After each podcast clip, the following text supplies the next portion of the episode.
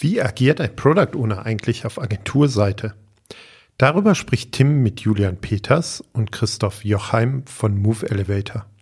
Welche besonderen Herausforderungen gibt es, wenn ich beispielsweise Markenauftritte von Mittelständlern agil umsetzen möchte? Mit welchem Team-Setup und Stakeholdern kann ein Product Owner dann sinnvoll zusammenarbeiten? Dieser Erfahrungsbericht der Move Elevator soll euch einige Antworten und Impulse dazu geben.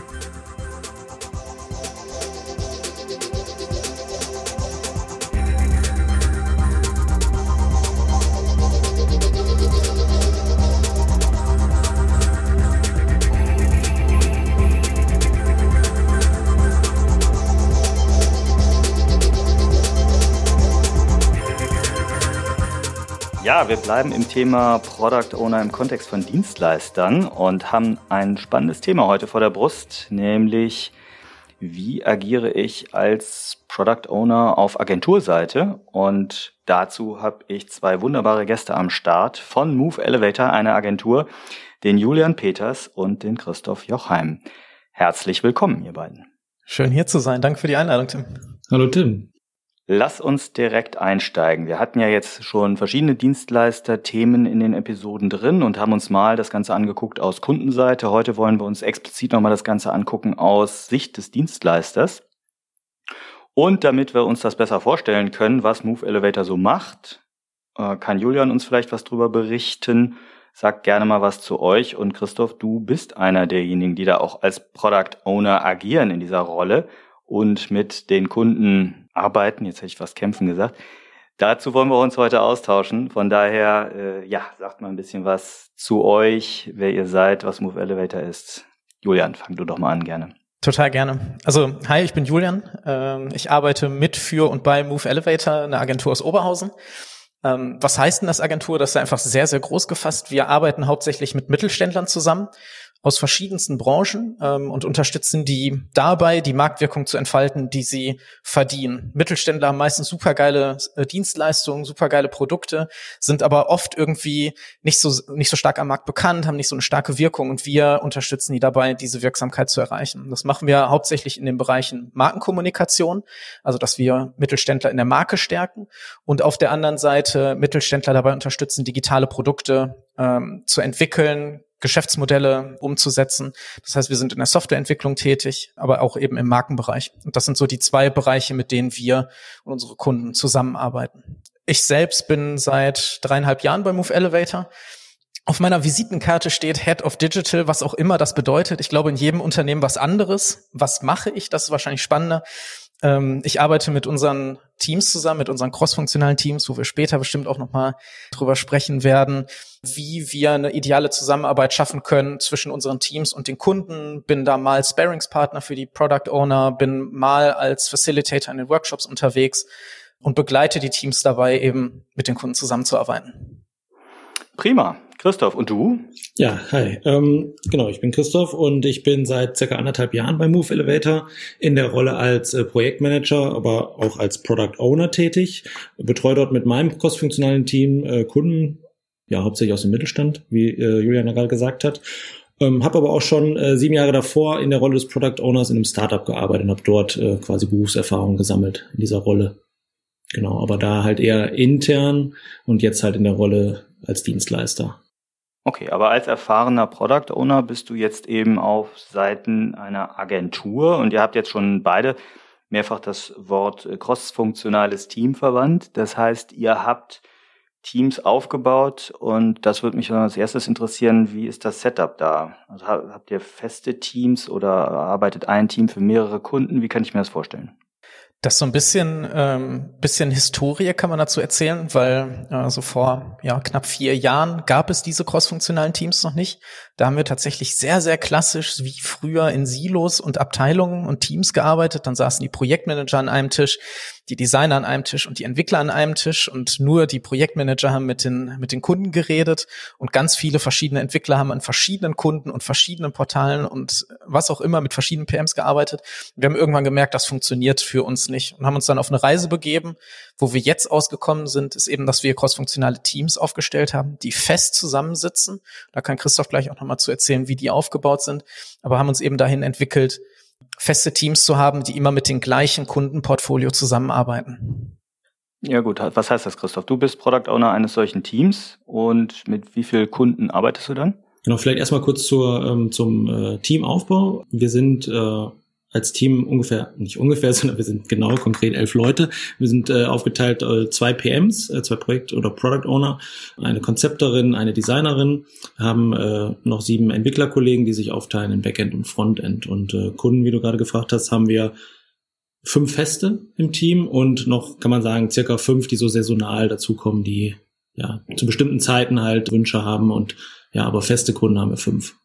Und wie organisiert ihr das dann? Also ihr habt dann ein Backlog für das Team, in dem alle Kundenwünsche äh, Einfluss finden oder wie kann ich mir das vorstellen? Erzähl mal, wie ihr das oder wie du das jetzt auch machst, wenn auch gerade unterschiedliche Anforderungen reinkommen. Ja, also unser Team ist schon so aufgeteilt, dass wir ähm, schon versuchen, dass jeder mitbekommt, äh, was jeder Kunde für, für Wünsche hat und dort auch ja, eingreifen kann. Wir haben aber schon Schwerpunkte bei den Einzelnen, äh, gerade jetzt im Schwerpunkt äh, bei den Entwicklern, die sich auf Kunden oder bei Kunden besonders gut auskennen. Und wir haben keinen zentralen Backlog für alle Kunden, sondern wir arbeiten eigentlich pro Kunde mit einem Backlog. Und ganz konkret haben wir eigentlich für jeden Kunden ein Jira-Projekt.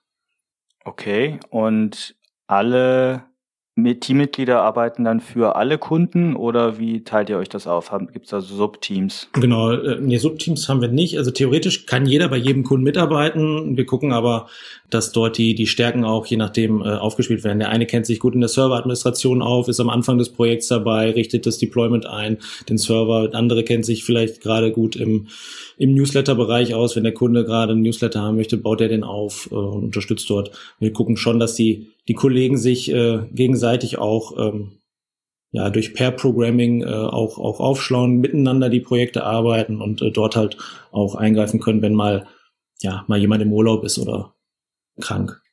Das finde ich jetzt spannend. Lass uns da mal reingehen. Stellen wir uns mal so ein Daily Scrum, äh, ich weiß gar nicht, ob ihr Scrum macht, können wir gleich noch diskutieren, mhm. aber äh, so ein Daily vor. Ihr, ich unterstelle mal, dass sich das Team einmal am Tag trifft. Mhm. Jetzt arbeitet jeder an einem, für einen anderen Kunden hauptsächlich, habe ich verstanden. Wie stellt ihr denn sicher, dass so das Wissen zwischen den Kunden übergeht und dass die Leute ja ihr Wissen auch teilen und nicht so ein Bottleneck werden? Genau, also wie du gesagt hast, wir haben äh, jeden Morgen Daily, äh, wo jeder über seine ja, Erfolge vom Vortag und Herausforderungen vom Vortag berichtet und das äh, mitteilt, woran er gerade arbeitet. Ähm, dort auch, wenn Hürden bestehen, auch im Team offen fragt, wer kann mir dort helfen.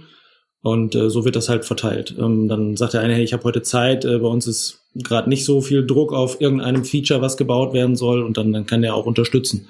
Und äh, ja, es wird auch so entwickelt, dass auch Seniors den Juniors natürlich unter die Arme greifen, dort äh, unterstützen und, und Tipps geben, äh, in, in Code Reviews dort auch, ja, wie gesagt, ihr, ihr Feedback geben und Heißt das, dass für die verschiedenen Kunden mit dem gleich, auch mit den gleichen Technologien und in ähnlichem Umfeld zusammengearbeitet wird, sodass die Leute sich untereinander auskennen und austauschen können? Also wir haben schon unseren äh, Schwerpunkt in, in den äh, CMS-Systemen Typo 3 und CMS, äh, CMS in den WordPress, ähm, so dass halt äh, schon auch dieses Fachwissen dort ähm, ja auf alle Projekte und alle Kunden angewendet werden kann. Okay, das heißt, die Leute sind untereinander so aufgeschlaut oder tauschen sich aus, dass wenn mal einer ausfiele oder euch verlässt, das aufgefangen wird? Wie organisiert ihr das, Julian? Ja, genau. Also das ist eine Herausforderung, die wir auch gesehen haben. Ne? Also wenn du, wenn du Experten für Kunden hast, man kennt ja den Busfaktor, die meisten kennen den Busfaktor, ne? wird, wird der Entwickler plötzlich vom Bus erfasst oder machen wir es in nett, steigt der Entwickler plötzlich in einen Bus und fährt nach nirgendwo. Das Risiko haben wir auch gesehen und genau das, was Christoph gerade mal angerissen hat, ne, durch, durch Pair-Programming, äh, dadurch, dass die Teams mit in der Kommunikation beim Kunden auch integriert sind, haben wir eigentlich versuchen wir das abzufangen. Das schaffen wir nicht immer, das ist auch die Realität, aber wir arbeiten daran, dass dieses Risiko so gering wie möglich zu machen. Ähm, die Teams sind in den, oder Vertreter der Teams sind in den Refinements mit dabei Die, die Teams haben eben vollen Zugriff auf, ähm, auf unser Projektmanagement-Tool Jira. Ähm, sie können mit dem Kunden direkt in Kontakt treten, ähm, sind durch E-Mail-Verteiler involviert. Also wir haben gar nicht so sehr, dass immer nur eine Person mit dem Kunden redet, um genau sowas dann abfangen zu können. Sowohl in PO-Richtung als auch in Entwicklerrichtung. Ist vielleicht auch noch ein schöner Vorteil, dass äh, wir sagen, wir, wir haben nicht diese strenge ähm, Hierarchie, dass nur der, nur der Product Owner mit dem Kunden reden darf, sondern ich sehe das auch selber als Entlastung und Vorteil, dass halt wirklich jeder bei mir im Team ähm, fähig ist und das auch möchte, die Verantwortung zu übernehmen und mit dem Kunden direkt zu reden. Einfach auch ähm, Abkürzungen zu nehmen. Warum muss ich immer erst übersetzen? Ne? Das, äh, die Entwickler sind alle fähig dazu, das auch in der, in der Sprache des Kunden auszudrücken und dann direkt auch in den Dialog zu gehen. Lass uns da nochmal was reingehen in deine Rolle, Christoph. Du arbeitest also mit mehreren Kunden, mindestens fünf habe ich verstanden, musst also deren Business verstehen, deren Problemraum der Produkte verstehen und wie viel Gestaltungsmöglichkeiten hast du da? Das würde mich mal interessieren. Also handelst du nur die Anfragen und schiebst sie sozusagen in die, in die Backlogs rein oder wie viel ja, bringst du selbst als wertmaximierend für das Produkt und so weiter rein? Kommt auf das äh, Mandat an. Ne? Also wir haben Projekte, da bin ich ähm, der äh, Product Owner wirklich im Auftrag, äh, der, äh, der eine Ressource bekleidet, die das Unternehmen selbst nicht leisten kann. Äh, dort bin ich natürlich mehr gefragt in der Rolle auch ähm, ja, Potenziale zu heben, zu identifizieren und äh, selber auch zu priorisieren äh, oder dem Kunden schmackhaft zu machen, zu erklären, warum diese ähm, ja, Features meines Erachtens wichtig sind. Da arbeiten wir sehr stark KPI getrieben, wo wir mit dem Kunden vorab halt definieren, was die wichtigsten KPIs sind. Sei es jetzt äh, Abverkäufe, CTRs oder keine Ahnung, banale Newsletter-Anmeldungen. Ähm, und es gibt auch die Rolle, wo ich wirklich nur, ähm, nur, ist ähm, Herausforderung genug, aber äh, dass äh, die, die Anforderungen der Kunden ähm, ja, handle und orchestriere. Was wollen denn die Kunden, Julian, wenn die auf euch jetzt zukommen? Ist das so ein Modell, hier, ich mach das mal bitte agil. Wir, wir sind selber vielleicht noch nicht so agil, macht ihr das mal bitte agil? Oder wollen sie von euch da auch mitgenommen werden? Oder wollen sie eigentlich gar nicht in einem agilen Konstrukt arbeiten und ihr bringt das da eher rein? Wie ist da eure Realität? Also der Wunschfall wäre natürlich, dass Kunden so aufgestellt sind, dass ein agiles Setup mit einem crossfunktionalen Team Normalität ist und wir ganz normal in diese Art der Zusammenarbeit starten können.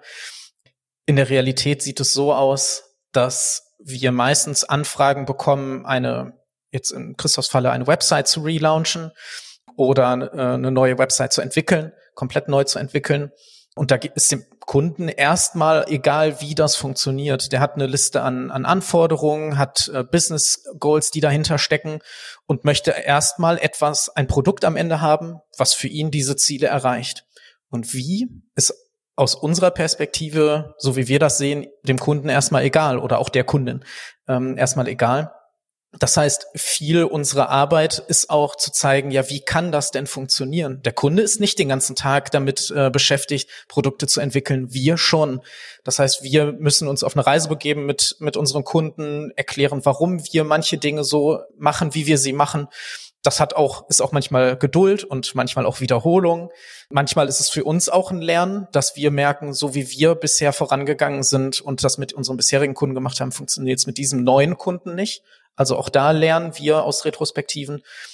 Aber es ist, es kommt quasi nie vor, dass ein Kunde zu uns kommt und sagt, ich will ein crossfunktionales Team und ich will ein Produkt agil entwickeln. Nutzt ihr denn ein bestimmtes Framework jetzt wie Scrum und bindet da den Kunden ein? Oder auch je nachdem, wie der, wie der Kundenauftrag ist? Erzähl mal dazu was. Wir nutzen kein Framework ganz klar nach Textbuch. Ähm, wir bedienen uns eher aus den verschiedenen Ansätzen, aus den verschiedenen Frameworks mit den Sachen, die für uns funktionieren. Ähm, das ist dann eben Scrum, das sind ein paar Aspekte aus Kanban, das sind Aspekte aus dem Lean, aus Design Thinking, all, all das, was für uns funktioniert, um für unsere Kunden gute Produkte zu bauen. Also wir machen Retrospektiven, wir machen Reviews mit unseren Kunden, wir haben Dailies am Morgen mit dem Team. Äh, all das tun wir, aber wir sind nicht in klassischen zwei Wochen Sprints, wo ähm, alle zwei Wochen eine glasklare Abnahme mit dem Kunden passiert, sondern wir bedienen uns da aus den Aspekten, die für uns in der Zusammenarbeit mit dem Kunden funktionieren. Okay, bevor wir in die konkrete Zusammenarbeit mit dem Kunden noch tiefer einsteigen, da werden wir gleich noch rein. Was ist denn vertraglich euer Modell? Also seid ihr auf Time and Material Basis oder macht ihr Festpreisprojekte? Wie rechnet ihr ab? Gerade wenn du sagst, ihr habt ein, ihr bietet ein crossfunktionales Team an. Wir kommen, ich hatte gerade so ein bisschen was zu der Historie gesagt, wir kommen ganz klar aus der Ecke Festpreisprojekte, sind da an einigen Stellen sehr mit auf die Nase gefallen, haben nicht nur Lehrgeld, sondern auch bares Geld äh, bezahlt für die Projekte, die wir da umgesetzt haben. Das Teilweise tat das auch weh. Also zum Glück nicht körperlich, sondern nur geistig, aber das war wirklich sehr, sehr bitter. Für uns ist gerade der Evolutionsschritt, dass wir auf Time and Material Basis arbeiten. Wir nennen das bei uns Retainer. Das heißt, Kunden, größere Kunden buchen bei uns ein Paket an Stunden für einen Monat oder dann eben über ein halbes Jahr, über ein Jahr. Und wir entwickeln gemeinsam in diesem Zeitpaket das Produkt weiter mit den Prioritäten, die wir gemeinsam mit dem Kunden ausgearbeitet haben. Das ist wahrscheinlich noch nicht das Ende der Evolution, aber das ist das, was für uns gerade funktioniert. Ne? Wir hatten, du hattest ja auch schon mal im Vorgespräch kurz gesagt, es zuckte dein Herz, als ich äh, Time and Material und Agil in einem Satz gesagt habe. Das ist das, was für uns im Moment funktioniert. Nee, da zuckte es nicht, aber alles gut. Lass uns mal da einsteigen und äh, nehmen wir mal an, ich bin jetzt Kunde, hab hier ein schönes Kontingent bei euch eingekauft und komme jetzt zu dir, Christoph, und sag, so, ich hätte da gern mal folgendes Feature, lieber Dienstleister. Machen Sie mal. Und jetzt kommt der zweite Dienstleister, der zweite Kunde gleichzeitig und will auch. Jetzt. Muss kommen. Jetzt. Das äh, kann man ja meist äh, dann doch noch ganz gut verteilen, ähm, weil es ja mit einem elfköpfigen Team noch immer gut verteilbar ist, äh, weil dort einfach viele Schultern sind, die noch abarbeiten können. Zunächst einmal erstmal für die, für die Grundanforderung. Ähm, sofort jetzt hilft ja meist nicht, weil das dann nicht genug ausspezifiziert ist und äh, dann auch gefährlich ist, äh, das äh, mit nur drei, vier Sätzen ähm, in der Entwicklung zu geben. Deswegen geht es eigentlich erstmal dahin, dass ich mit dem Kunden in ein kleines Interview gehe und mit dem ähm, ja, die Anforderungen erstmal spezifiziere, dass ich dort, ähm, ja, wir haben da so, so für uns einen Aufbau von einem klassischen Anforderungsticket äh, spezifiziert, wo man wirklich auch in, in eine ähm, Hintergrundinformation geht, wo man einfach, ähm, ja, über das äh, Warum redet, warum ist das gerade wichtig, um eine, eine Hintergrundinformation äh, ähm, zu, mitzugeben, dann Akzeptanzkriterien äh, dort definiert, die man auch später nutzen kann, um ja, das ganze Ticket abzunehmen äh, für die, für die Qualitätssicherung. Wir haben auch ganz wichtig User Stories, dass man einfach auch die, die Anforderungen aus verschiedensten Blickwinkeln betrachtet. Dann noch ein paar Testlinks hinterher und gegebenenfalls noch PDFs und weitere Informationen. So, damit habe ich erstmal eine sehr kompakte, aber trotzdem ausgearbeitete äh, Version einer Anforderung und kann ich selber besser identifizieren, was wirklich wichtig und, und äh, vielleicht weniger wichtig ist.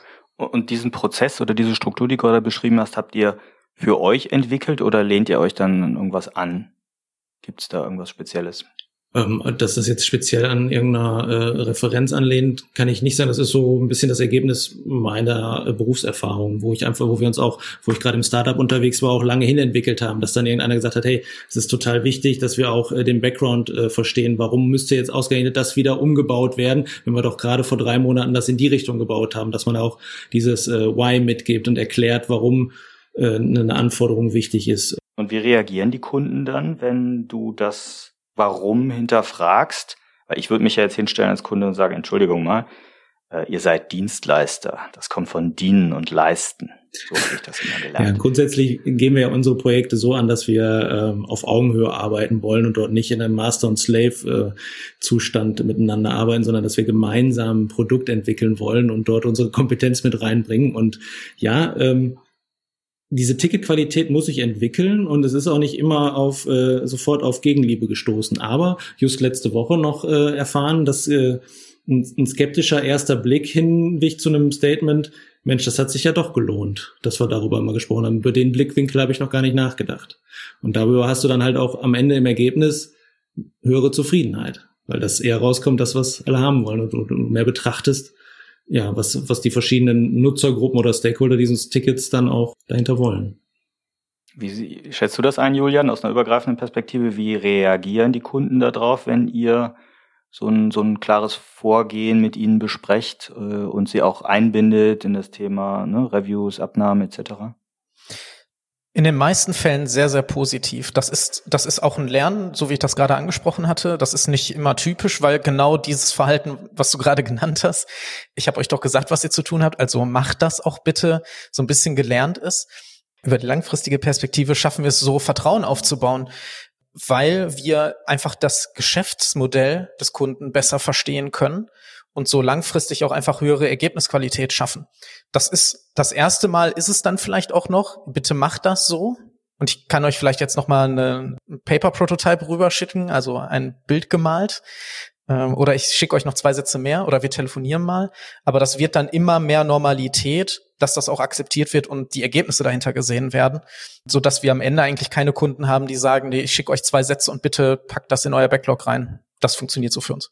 Das heißt, zunächst mal würdest du mit so einem Kunden starten, der eigentlich sehr klaren Anforderungen und klaren Aufträgen kommt und versuchen da auf der Reise eine gemeinsame Zusammenarbeit zu entwickeln. Gibt's denn da auch Ausstiegspunkte für dich, wo du sagst, nee, dann legen wir das Mandat lieber nieder, anstatt hier so äh, Erfüllungsgehilfe im sehr spitzen Sinne zu sein?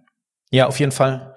Also wir verstehen uns nicht als Handwerker, wenn ich das so nennen darf, ähm, sondern wir verstehen uns als Partner, der eben Dinge hinterfragt. Und für uns gab es auch Momente, jetzt ist klar, wenn ich keine Namen nenne, aber wir haben auch Kunden, mit denen wir dann die Zusammenarbeit beendet haben, weil wir gesagt haben, wir können für euch nicht das leisten, was wir leisten wollen.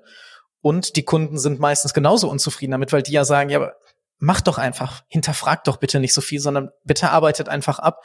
Und dann gibt's für uns die Momente, wo wir dann eben auch mit dem Kunden retrospektiv zusammensetzen, natürlich versuchen daran zu arbeiten, aber irgendwann dann den Ausstiegspunkt auch sagen, hier geht's einfach nicht mehr weiter. Wir können nicht das Beste, was wir können, für euch leisten. Ja, spannender Punkt. Ihr macht Retros zusammen mit dem Kunden. Christoph, wie sieht das aus? Wie, wie häufig macht ihr das? Macht ihr das zusätzlich zu den Team-Retros oder wie kann ich mir das vorstellen?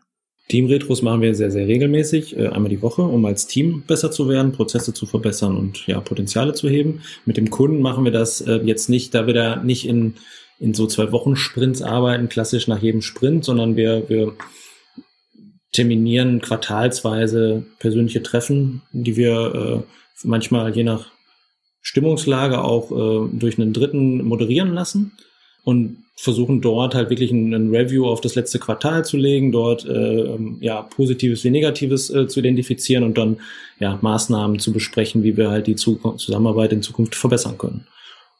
Und wie gut kommt ihr an die Stakeholder beim Kunden ran? Oder anders vielleicht formuliert, habt ihr dann eine Ansprechpartnerin, einen Ansprechpartner beim Kunden, mit dem ihr hantiert, oder kommt ihr so tiefer auch in den Kunden rein? Abhängig natürlich vom Kunden, wie auch die Offenheit zum Produkt und der Wichtigkeit zum Produkt ist. Wir haben Kunden, wo auch wirklich ich persönlich einen Austausch mit dem Geschäftsführer habe. Manchmal geht es aber auch nur bis zur Bereichsleiterebene oder zum äh, Team, je nachdem, wie hoch auch die Hierarchien in dem jeweiligen Unternehmen sind. Zu den äh, Retrospektiven versuchen wir schon auch dann die höchstmögliche Instanz mit einzuladen, um dort halt auch unsere Position oder unser, äh, unser Unternehmen auch, äh, kann man das sagen, zu, zu ähm, positionieren ne? und, und, und auch äh, dort, weil wir wissen einfach, je, je höher ähm, das Commitment auch bei den, bei den Stakeholdern ist, desto erfolgreich ist auch das Projekt. Ne? Wenn wir jetzt nur Einigkeit mit meinem Ansprechpartner habe und der kommt aber mit seinen und meinen oder unseren gemeinsamen Ideen nicht über die nächste Hierarchieebene hinaus, dann können wir auch keine Wirksamkeit erzielen. Deswegen versuchen wir schon die, die höchstmögliche Ebene damit auch einzuladen. Ich glaube, das ist ein, das ist ein häufiges Problem oder eine häufige Herausforderung, dass du dann als äh, Agentur eine Ansprechpartnerin oder Ansprechpartner hast, die oder der dann nicht final entscheiden kann und dann erstmal Rücksprache halten muss, dann kommt so ein Loop, das dauert auch, kostet viel Zeit. Was sind da so eure Erfahrungen? Und vor allem natürlich, wie geht ihr das an? Wie, wie heilt ihr diese Probleme vielleicht? Wir versuchen das eigentlich von Anfang an in unserer Zusammenarbeit mit neuen Kunden zu thematisieren.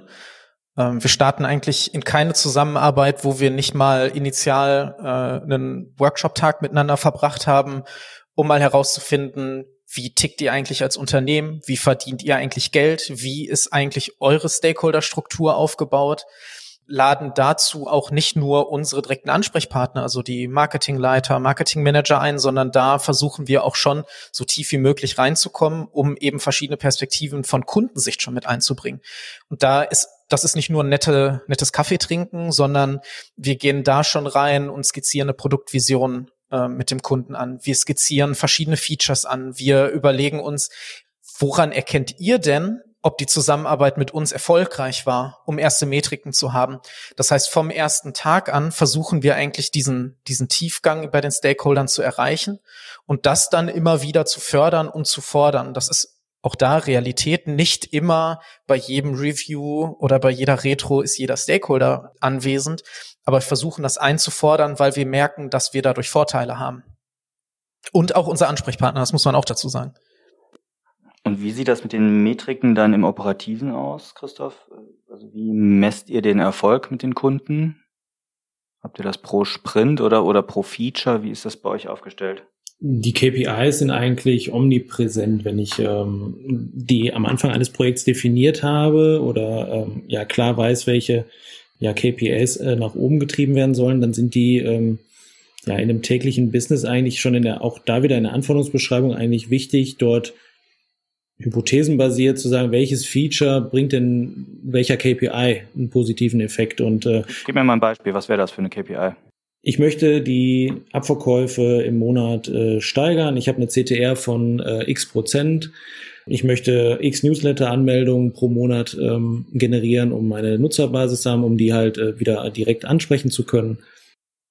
Okay, das heißt, ihr bekommt dann, aber wenn so eine Metrik vereinbart ist, meinetwegen hier Click-Through-Rate, CTR, mhm. bekommt ihr volle Transparenz oder auch Abverkäufe, das sind ja wirkliche Umsatzzahlen quasi, oder Transaktionszahlen zumindest, bekommt ihr da als Team bis auf Ebene der Teammitglieder komplette Transparenz vom Kunden? Ja, ähm, wir haben Zugriff auf äh, Google Analytics, wo wir ähm, auch Dashboards für den Kunden einrichten, um äh, dort diese KPIs zu monitoren. Ähm, dort hat jeder Zugriff und kann die äh, einsehen, die Zahlen. Also genau, also das ist äh, so, dass ich dem Kunden, was ich gerade gesagt habe, so ein Dashboard einrichte, diese Zahlen auch monitore, wenn ich in der Rolle des Product Owners bin, auch die Reportings für die Geschäftsführung etc. mit ausfülle und, und monatlich dort reporte und äh, da auch ganz gutes Argument für habe, ja, Features äh, umzusetzen oder abzulehnen und äh, da wirklich dann Handwerkszeug an der Hand habe und wirst du denn auch selber aktiv? Also wenn du jetzt siehst, irgendeine KPI sinkt ähm, oder ihr nehmt etwas wahr in den Metriken, gehst du dann aktiv rein und sagst, wir brauchen jetzt dieses Feature im Backlog, wir müssen hier an der Stelle was machen?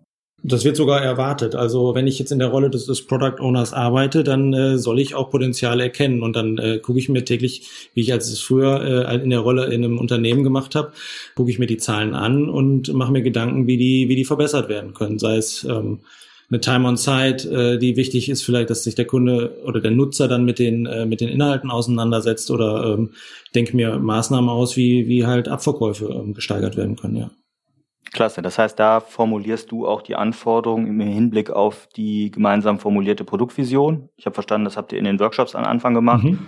Und präsentierst du dann oder ja, vertrittst du dann auch so eine Roadmap oder Releaseplanung gegenüber den Kunden? Hm, ich habe in solchen Projekten meistens einen sehr engen Draht dann zu äh, meinem direkten Ansprechpartner auf äh, Kundenseite, den bis ich teilweise bis zu dreimal die Woche in einem regelmäßigen Termin äh, spreche und ich, dort bringe ich als allererstes die Idee mit auf, dass ich sage, hey, mir ist aufgefallen, äh, dass die und die Zahl äh, sinkt oder steigt, das hat äh, meines Erachtens die, die Gründe und äh, dort besprechen wir schon mal als allererstes, dass das ein Hebel sein könnte. Ähm, dann geht das in die nächste Runde und ähm, wird dann letztendlich auch in ein, ein, eine Anforderung, in ein Ticket äh, überführt. Lass uns mal über die Herausforderungen und Probleme sprechen, die so eine Zusammenarbeit als Agentur mit Kunden so mit sich bringt.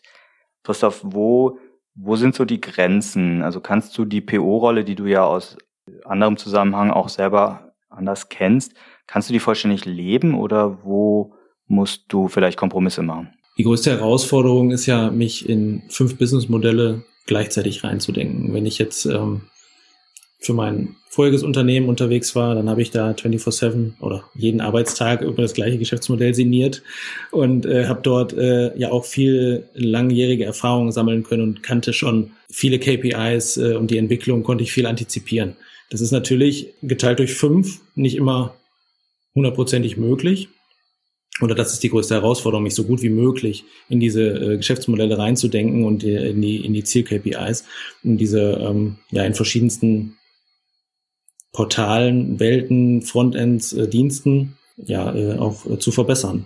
muss man schon ganz klar sagen. Nichtsdestotrotz haben wir das Glück, dass wir äh, unsere Kunden alle so im, im Gesundheitsbereich äh, haben. Das heißt, es ist schon mal eine Branche, in die man sich reindenkt. Das ist auf jeden Fall schon mal äh, ganz hilfreich. Wie sehr fühlst du dich akzeptiert als Product Owner oder in der Rolle des Product Owners von den Kunden? Da, wo ich es ausleben darf und das Mandat dazu habe, fühle ich mich sehr akzeptiert. Ich muss auch sagen, dass die Rolle mir auch deutlich mehr Spaß macht, äh, weil ich dort einfach auch das ausleben kann, was ich ja schon seit einem Jahrzehnt tue. Ja, das, das motiviert mich, dass ich dort selber auch gefragt bin und äh, ja, Potenziale identifizieren kann und einfach auch meine Meinung äh, Gewicht hat. Ja. Eine andere Herausforderung, wie nah kommen denn eure Teams oder die Vertreterinnen und Vertreter der Teams an die Kunden dran? Also bis, läuft das alles über dich sozusagen als Pendeldiplomat und Bottleneck oder wie integriert ist da die Zusammenarbeit mit den Kunden? Ja, hatte ich ja gerade gesagt, ich bin sehr froh, dass ich ein ähm, fähiges Team habe, die ähm, Verantwortung übernehmen wollen und auch alle mit dem Kunden reden wollen die ähm, zu bestimmten Situationen einfach der Experte sind. Warum äh, ne, über ein Design oder ein UX-Problem kann ich äh, nicht so gut beraten wie die Expertin und dort äh, wird dann auch direkt der Draht hergestellt und dann wird mit dem Kunden direkt kommuniziert. Ja, dann jetzt haben wir schon eine gute halbe Stunde miteinander darüber gesprochen. Was wäre denn euer Tipp für andere Agenturen oder auch gerade für die Product Owner in solchen Situationen? Wie sollte man das aufsetzen, dass man wirklich Product Ownership auch auf Agenturseite verankern kann?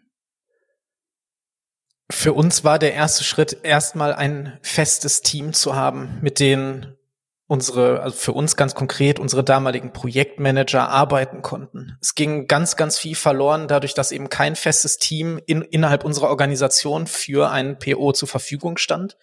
Weil gerade unter dem Aspekt, den Christoph gerade genannt hat, Rückendeckung, Expertise, so viel mehr Wert entsteht durch eine, durch ein gemeinsames Team mit einem Kunden zusammenzuarbeiten, als wenn du immer wieder unterschiedliche Leute hinter dir hast oder vielleicht dann auch nicht hinter dir hast. Das heißt, für uns war das der erste Schritt, um zu, zu sagen, so können wir es schaffen, für Projektmanager oder Product Owner den Rücken zu stärken. Und Christoph, wenn wir jetzt an Product Owner in einer Agentur denken und der Kunde sagt, ja, ja, macht hier agil und macht Scrum, ähm, aber der Kunde kommt ständig nur mit ganz konkreten Lösungswünschen um die Ecke. Was wäre dein Tipp, wie man da vorgehen sollte? Mm, ich würde, wie gesagt, was, was macht uns stark, Projekte KPI getrieben zu, äh, zu ähm, durchzuführen. Ähm, wenn Ideen reinkommen, die, die keinen Halt haben, also nicht an einer, an einer Hypothese irgendwie äh, gestellt wurden, dann, dann äh, hat man da schon eigentlich das größte Mittel, weil diese KPIs hat man zum Anfang des Projekts definiert, an denen wollte man sich messen lassen und das äh, war ja auch ganz klar, dass der Hebel oder nicht der Hebel, sondern das Instrument, die Kennzahl, die äh, über Erfolg oder Misserfolg ähm, bestimmen und äh, wenn eine Anforderung reinkommt und dort nicht irgendwie gesagt werden, welche KPI dort äh, verbessert werden kann, dann hat man eigentlich da genau den Hebel äh, zu sagen, bist du dir sicher oder das in Frage zu stellen, sagen wir es mal so. Manchmal gibt's halt auch Dringlichkeiten, die man nicht unbedingt an KPIs irgendwie äh, mit KPIs abwenden kann, aber oftmals, wir wollen ja alle effizient auch mit dem Geld umgehen, äh, hilft das schon, ähm, dort zu sagen und das zu hinterfragen, wenn, wenn ich selber spüre, dass das äh, geht in die falsche Richtung.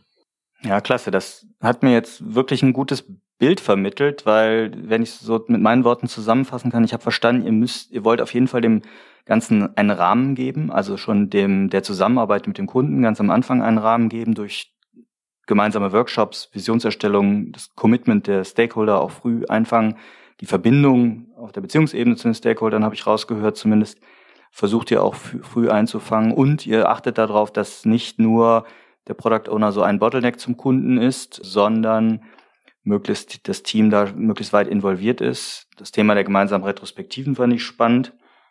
Und eben aber auch, was Christoph gerade zuletzt gesagt hat, klare Metriken als Basis, um auch bestimmte Lösungswünsche dagegen mal zu spiegeln. Und im Zweifel auch umzuwandeln, um nicht sagen zurückzuweisen, aber im Endeffekt nochmal ins Gespräch darüber zu kommen, ob das wirklich das Wertvollste ist, was jetzt für das Produkt getan werden kann.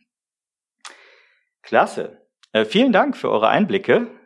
Vielen Dank für die offenen Einsichten und auch ja kritischen oder auch selbstkritischen Berichte, die ihr gegeben habt.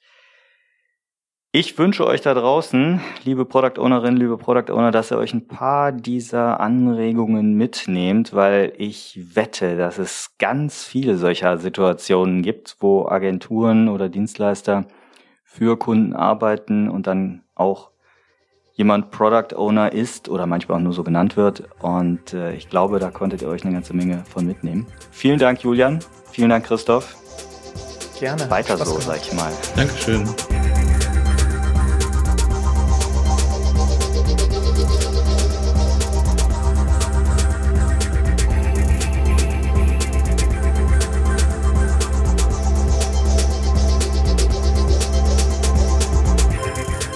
Wir freuen uns über euer Feedback zu dieser und anderen Folgen. Ihr findet uns im Netz unter produktwerker.de oder bei Twitter unter dem Namen Produktwerker.